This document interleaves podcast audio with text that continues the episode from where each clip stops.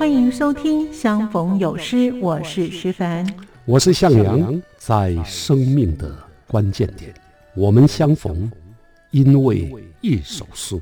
长夜不再空虚，孤独也悄然离去。在生活的缝隙间，我们相逢，因为一首诗。宰相不再狭窄。暗室也点亮灯火。欢迎收听由向阳和徐凡主持的《相逢有诗》，与您共享好诗。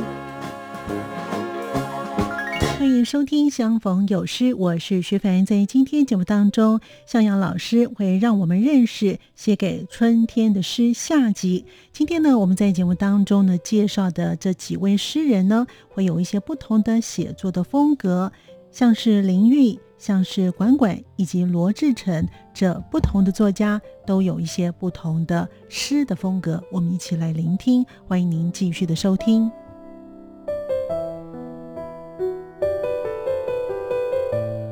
介绍一首充满热情的春天的诗。这首诗呢，是诗人林玉写的，题目叫做《春天在我血管里歌唱》。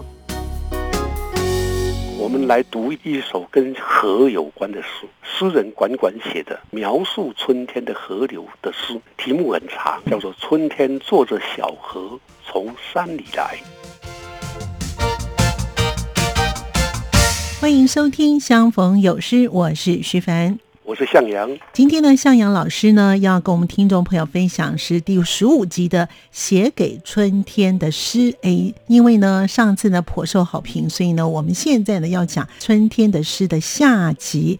老师，我们在十三集的时候呢也介绍了春天的诗了哦。那分别像是侯吉亮写的《台湾四季》，以及李明勇写的《种子》。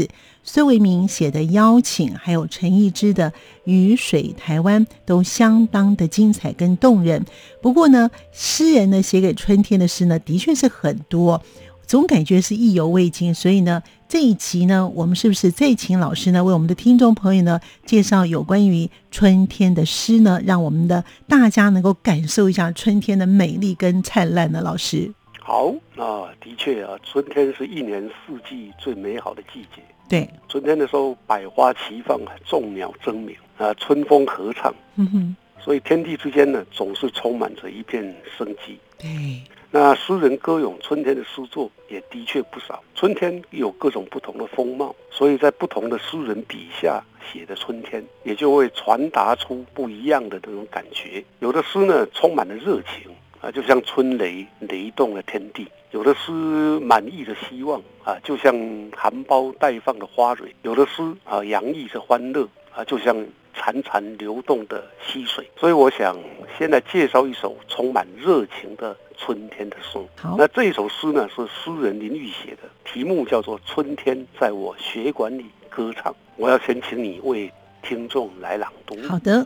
春天在我血管里歌唱，这是林玉的作品。谁挽着雨的纱裙走进三月的甬道，将雷电自黑漆漆的森林摔出？谁把大地的样稿，把大地的样稿校对得红红绿绿？谁？谁是昨夜蹑足搬走我心事蓝色的石砖的？那人是谁？提起我眉间的栅门？搅动我眼池的波浪，那人不递给我酒杯，却让我无故地醉了；专断地要我起飞，却不为我准备一双银色的翅膀。在乍明乍暗的天空，他且哭且笑，让我的心绪犹如一把十张十合的伞。他喜欢设宴，并且广发邀函。在人行道上，在公园，在广场，一条逐渐苏醒的小溪两岸，在冷冷的月光下，它潜入我的血管，在我即将盈满的血液上，划着船，击着鼓，拨弄着我锈了的心弦。啊，一个闯入者，名叫春天。春天，在我血管里歌唱。啊，怎么样啊？这首诗也会让人热血沸腾。是啊没错，真的是非常有丰富的想象力耶。没错，啊这首诗呢很生动啊嗯，它透过把春天当成人来写，嗯，是所以就呈现了春天这个季节啊一声惊雷之后万象更新的景象。是的，我们读这首诗呢，先看到它开头，它有一段一连串的设问句，也就是问啊，用问的方式，是它带入了春天来临的时候那种季节的景象。嗯所以诗人说：“谁挽着雨的纱裙走进三月的甬道，将雷电自黑漆漆的森林摔出。”这话说的是三月的雨水跟惊蛰两个节气。雨水带来雨水，那惊蛰就是雷声，春雷响动，适合耕种的季节到来是的。，嗯他写的相当的生动，而且充满遐想。是接着又有几个设问句，都是用谁开始啊？第一个谁把大地的样稿校对的红红绿绿；第二个谁啊是昨夜蹑足搬走我心事蓝色石砖的那人啊；第三个谁是提起我眉间的栅门，搅动我眼池的波浪。所以这种感觉啊，好像在谈恋爱一样 啊，有一种陶醉的感觉。是的，就是有人偷了我的心，嗯嗯。啊，那有人呢让我眉开眼笑，嗯嗯，还搅动我眼池的波浪啊是，让我的眼眼神眼中也充满了水啊，那种感觉，恋爱的喜悦。是。那诗来到这里啊，又进了一个转折，那个人啊，就好像指的是春天，可是又好像指的是我心爱的那个人。嗯。那人不递给我酒杯，却让我无辜的醉啊！那人专断的要我起飞啊，却不帮我准备银色的翅膀啊！所以啊，爱情就是这样，你不必给我酒，我就可以让我醉；爱情也是你不用给我翅膀啊，就会让我随着啊起飞是的，啊！这是多么浪漫的恋爱情境浪漫，啊！接着啊，诗人又写啊，陷入爱情中的人那种心境犹豫不定啊，以及爱情啊总是充满阴晴起落，嗯哼，有时候好，有时候坏，是也不晓得这个时候好还是下一个时刻立刻就变坏了。对，所以他说，在乍明乍暗，就是有时候明，有时候暗的天空，他且哭且笑啊，所以有时候哭，有时候笑，让我的心绪犹如一把十张十合的伞。所以我们看到的是乍明乍暗，指的是天空；且哭且笑，指的是他时张时合的伞，说的是我的心情。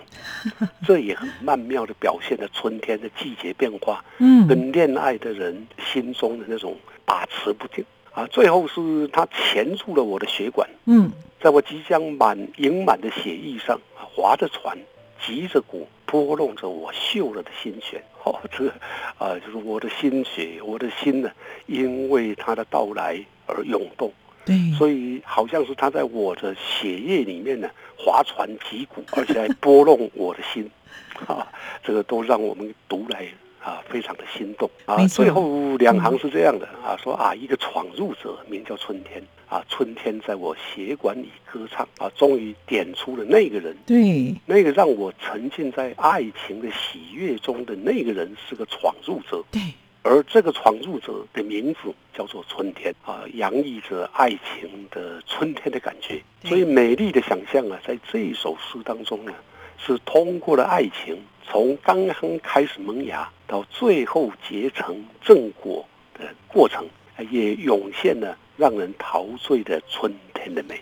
没错，因为这位诗人林玉呢，他用谈恋爱的这种过程呢，写出了春天的季节的特色，真的非常的浪漫跟动人，而且字句真的非常的活泼，看了半天才哦，原来是春天。是，原来正是春天。没错啊，啊的确的啊，春天的时候，当一声惊雷出现啊，花蕊绽放，的确也就像一对恋人爱情的开展。是，他是春天，那我就是大地。那这首《春天》在我血管里歌唱的题目，所以也就写出了春天给我们的那种感觉。嗯所以我想问你嗯，啊，这首诗用血管，那血管指的是什么？就春天喽。然后就是他是春天，我是大地，那所以我的血管应该是河流吧？没错啊，春天的时候，大地的河流开始涌动啊，嗯，就像人的血管一样是啊。所以接下来我们来读一首跟河有关的诗，好，这是诗人管管写的啊，嗯描述春天的河流的诗，题目很长，嗯叫做《春天坐着小河从山里来》。对，没哎，也错。请你朗读。好的，春天坐着小河从山里来是管管的作品。夜拉起大衣领子，闭上眼睛，坐下来，听着春，坐着小河从山里头一路上叽里呱啦的淌下来，经过那片杏花林子，经过那片梨花林子，再经过那座青石桥，才流到吴管管的耳朵里来，还流进几只斑鸠的叫声，咕咕咕咕咕咕咕咕。每年个春天呗，春天个夜晚个呗，吴都与夜个呗，坐在吴家门前小河边，小河边的小河边的呀吼嗨，听，一直在听，听到夜，搂着我睡去个呀呼咿呀嗨，哦，这样后面练得很好。好，这首诗呢，就像情歌，也有山歌的感觉，对。所以你练起来的时候，就充满了那种喜悦的声音，对，跳跃的感觉，就像啊，对啊，就像春天呐、嗯。小河里面的潺潺的水流，就会带出春天生机蓬勃的气氛，嗯。还有那种情境跟感感觉。所以我们先来简单介绍一下诗人管管啊，他的本名叫管运龙，哦，一九二九年生于山东，一九四九年来台，到二零二一年去世。是。啊，他的诗呢相当的独特。啊，他不被文字跟修辞我们一般的习惯所束缚，有时候连文法他都可以放掉，对，所以他能够跨出现代诗的某些固定的框架，用他豪放而且狂放不羁的手法，这其实也是他的个性，他的嗯人也是这样，是的，表现出一种独特的诗风。对，同时呢，他也是一个跨越不同领域的诗人。他再生的时候呢，除了写诗之外，绘画也是一绝。哦，他也表演，演出过电影、电视、舞台剧三十多部，哇，也是一绝。所以在诗坛当中呢，有人就称他为顽童诗人。老师他的朗诵也特别特殊，哎，具有一些演员的架势，哎，是，的，那我不知道你有没有听过啊？嗯他朗诵的场合，通常听众跟观众呢，都会因为他朗诵的方式发出会声的微笑、哦大笑啊。嗯，那他有时候呢会混用一些啊，比如说京剧啊，就是评剧啊，京剧里头的一些呃唱法嗯，啊，所以很动人啊。又他因为又有演员的那个，所以他朗诵的时候呢，他的台步嗯，啊就会像演员一样啊，架势十足。哦，那这首诗呢很随性，但是也因为它是随性所写，所以很自然，也很动人。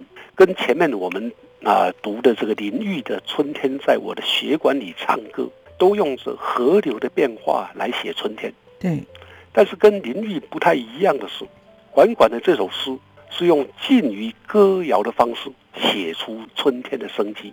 啊，我们看这首诗，他先从夜听着春天，没错，坐着小河从山里头一路上叽里呱啦的淌下来嗯，啊！如果是管管自己朗读，他就会这样读，他就会用唱的方式，哦，听着春，坐着小河从山里头一路上叽里呱啦的淌下来那！他会用这种哦方式去朗读呵呵，啊，就会把河流的流动啊带出来。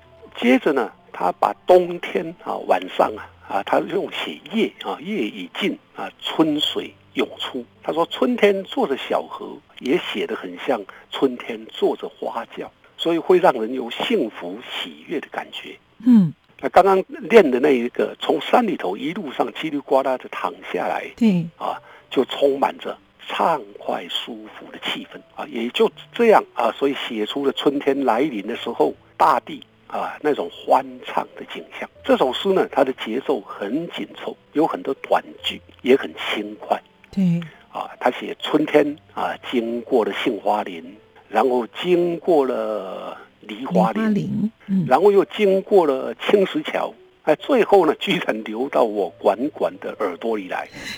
哦，啊，除了这个还不够啊，还要流进几只斑鸠的叫声。嗯，所以我有咕咕咕咕咕咕咕咕对这种音韵啊，这种韵律的感觉非常的清楚。那前面啊是空间，从杏花林子、梨花林子到青石桥，所以这个空间呢会随着他朗读的时候，嗯或者他的诗有所流动。接着呢就转为声音进入耳朵，然后成为斑鸠的咕咕声，也写出了人在春天的时候那种心情的转换。嗯，咕咕咕咕啊，这个声音和夜搂着午睡去个呀呼咿呀嗨的歌声，也把春天的轻快律动表现到淋漓尽致的地步。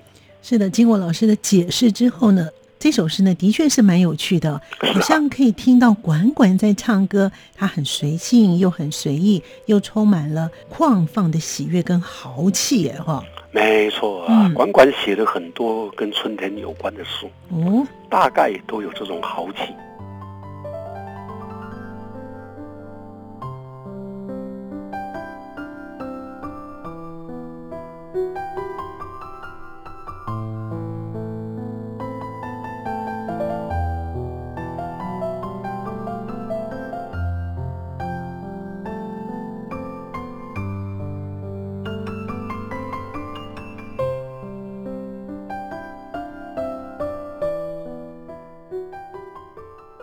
欢迎朋友们继续回到节目当中。向阳老师呢带领我们认识了林玉的作品之外呢，管管他的作品呢其实是很豪迈的，也很俏皮的，以及待会会我们一起欣赏罗志诚的不同的诗的风格。我们继续聆听作家向阳老师带领我们去认识不同的诗人以及他的诗作。也具有游戏的趣味，同时还运用了声音来呈现的。这首诗呢是诗人罗志诚写的《春天》，有着罗志诚非常擅长的童话式的语境。啊，他的另外还有一首诗，啊，题目很特殊，叫做“春天像你，你像烟，烟像无，无像春天”。啊，这是他的题目。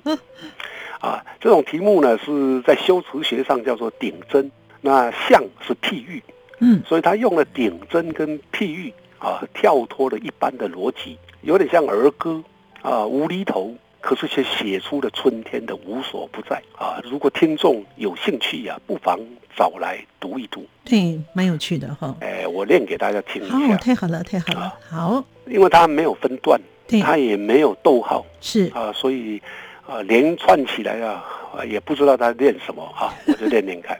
好，春天像你，你像春梨花，梨花像杏花，杏花像桃花，桃花像你的脸，脸像胭脂，胭脂像大地，大地像天空，天空像你的眼，眼像河，河像你的歌，歌像杨柳，杨柳像你的手，手像风，风像云，云像你的发，发像飞花，飞花像燕子，燕子像你，你像云雀，云雀像风筝，风筝像你，你像雾，雾像烟，烟像无，无像你，你像春天。哦，这个真的是啊，很独特的一个诗人呀。对，没错哈，而且真的是非常的独特。这样的向来向去的诗，我还真是第一次读到，也第一次看到哦。没错啊，这种诗啊，呃，很独特，也必须要有一些顽皮才可能啊，嗯因为所有的像其实都不像。啊，就是花非花，雾非雾啊。虽然我像你，可是你其实你不像我。他这样一连串的连连串下去，嗯，啊，这个很也很适合小孩啊啊学讲话的时候，哦，真的耶，哦，人都连在一起啊、不。用像来连。哦，我们有时候家庭游戏也会这样啊啊，从像啊说云像什么啊，云像纺纱，那底下人就说纺纱像什么哦啊，哦这样哦，连串下去。有点像是我们接龙的那种感觉啊。是的，哦是的，一种嗯游戏。接下来，我想为大家介绍另一首也很独特，也具有游戏的趣味，是，同时还运用了声音来呈现的诗。嗯，没错，那这首诗呢是诗人罗志诚写的《春天》，同样也请你啊为大家来朗读。好的，春天，这是罗志诚的作品。叮叮叮叮叮叮，时光的平交道，叮叮叮叮叮叮叮，已降下了栅栏。叮叮叮叮叮叮叮，一颗豆大的雨点，突兀地叮叮叮，随风而至。叮叮叮叮叮叮叮叮叮，黑色列车正要南下。叮叮叮叮叮，带着大量的煤。叮叮叮叮叮叮，叮煤上滴着消融的雪水。叮叮叮叮，载着前线下来的伤患。叮叮叮叮，一堆不灵验的预言。叮叮叮叮叮，东北季风旧杂志。叮叮叮叮叮，和一二三四五六七八，叮叮叮叮，八个空车厢，叮叮叮叮叮叮叮，叮叮叮叮叮叮叮叮叮叮。叮叮，叮叮绿色列车正交错而过的叮叮，叮叮喷云吐雾爬上坡，叮叮叮叮叮叮载着蝉和龙的幼茧，叮叮叮叮叮满坑满谷满眼的花，叮叮叮。叮叮一个愿望一个失望，叮叮叮叮叮石化工业漕运车喊叮叮叮。叮叮一二三四五六七八，叮叮叮叮叮八个空车厢，叮叮叮叮叮叮叮叮。叮叮叮叮叮叮叮叮叮叮叮。叮叮，还有什么会出现？叮叮叮丁丁，我们心焦地等待。丁丁丁丁，丁丁探头四望。丁丁丁丁丁丁丁，丁丁两方无车。丁丁丁丁丁丁丁，丁丁我们偷偷穿越了平交道丁。哇，就叮昏头了。你这样练下来很累 吧？很累吧？都在叮叮叮叮，而且练的那么长，也不知道是火车要什么时候才通得过。什么时候站在停平交道前，光是听到叮叮叮叮叮叮叮啊，如果是在台湾，大概是叮叮叮叮叮叮叮叮叮啊，那个叮啊，不过蛮有趣的。对啊，是蛮有趣的啊，是个游戏啊。罗志成啊，他是一九五五年出生，台大哲学系毕业，嗯美国威斯康星大学东亚所硕士啊，那也读了博士班。嗯他是中壮代的诗人，最近呢才刚出版他的诗选集，嗯。叫《个人之岛》，刚出版。嗯，那去年又用诗集呀、哎，叫《荒凉糖果店》，荣获了台湾文学奖的经典奖啊，所以啊，他是一个很重要，诗也写得非常好的诗人。嗯嗯，罗志诚的诗风呢，一向具有非常神秘、深邃的感觉。是。啊，他能够用独特的语法还有想象力，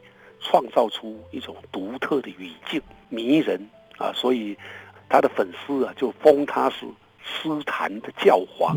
啊哦，，这个封号是很大的啊。是那这首春天》啊嗯，在他的诗中，呃，是比较特殊的一首嗯啊，并不是常见的，很有趣啊嗯。他利用了火车啊经过平交道，那栅栏会放下来，这个时候叮叮叮叮叮叮叮的那个警笛声就出现了。嗯他把这个警笛声叮叮叮叮啊放到诗行当中去呈现，所以呢，这个叮叮叮叮的声音就把整个陈述的那种诗句包裹起来。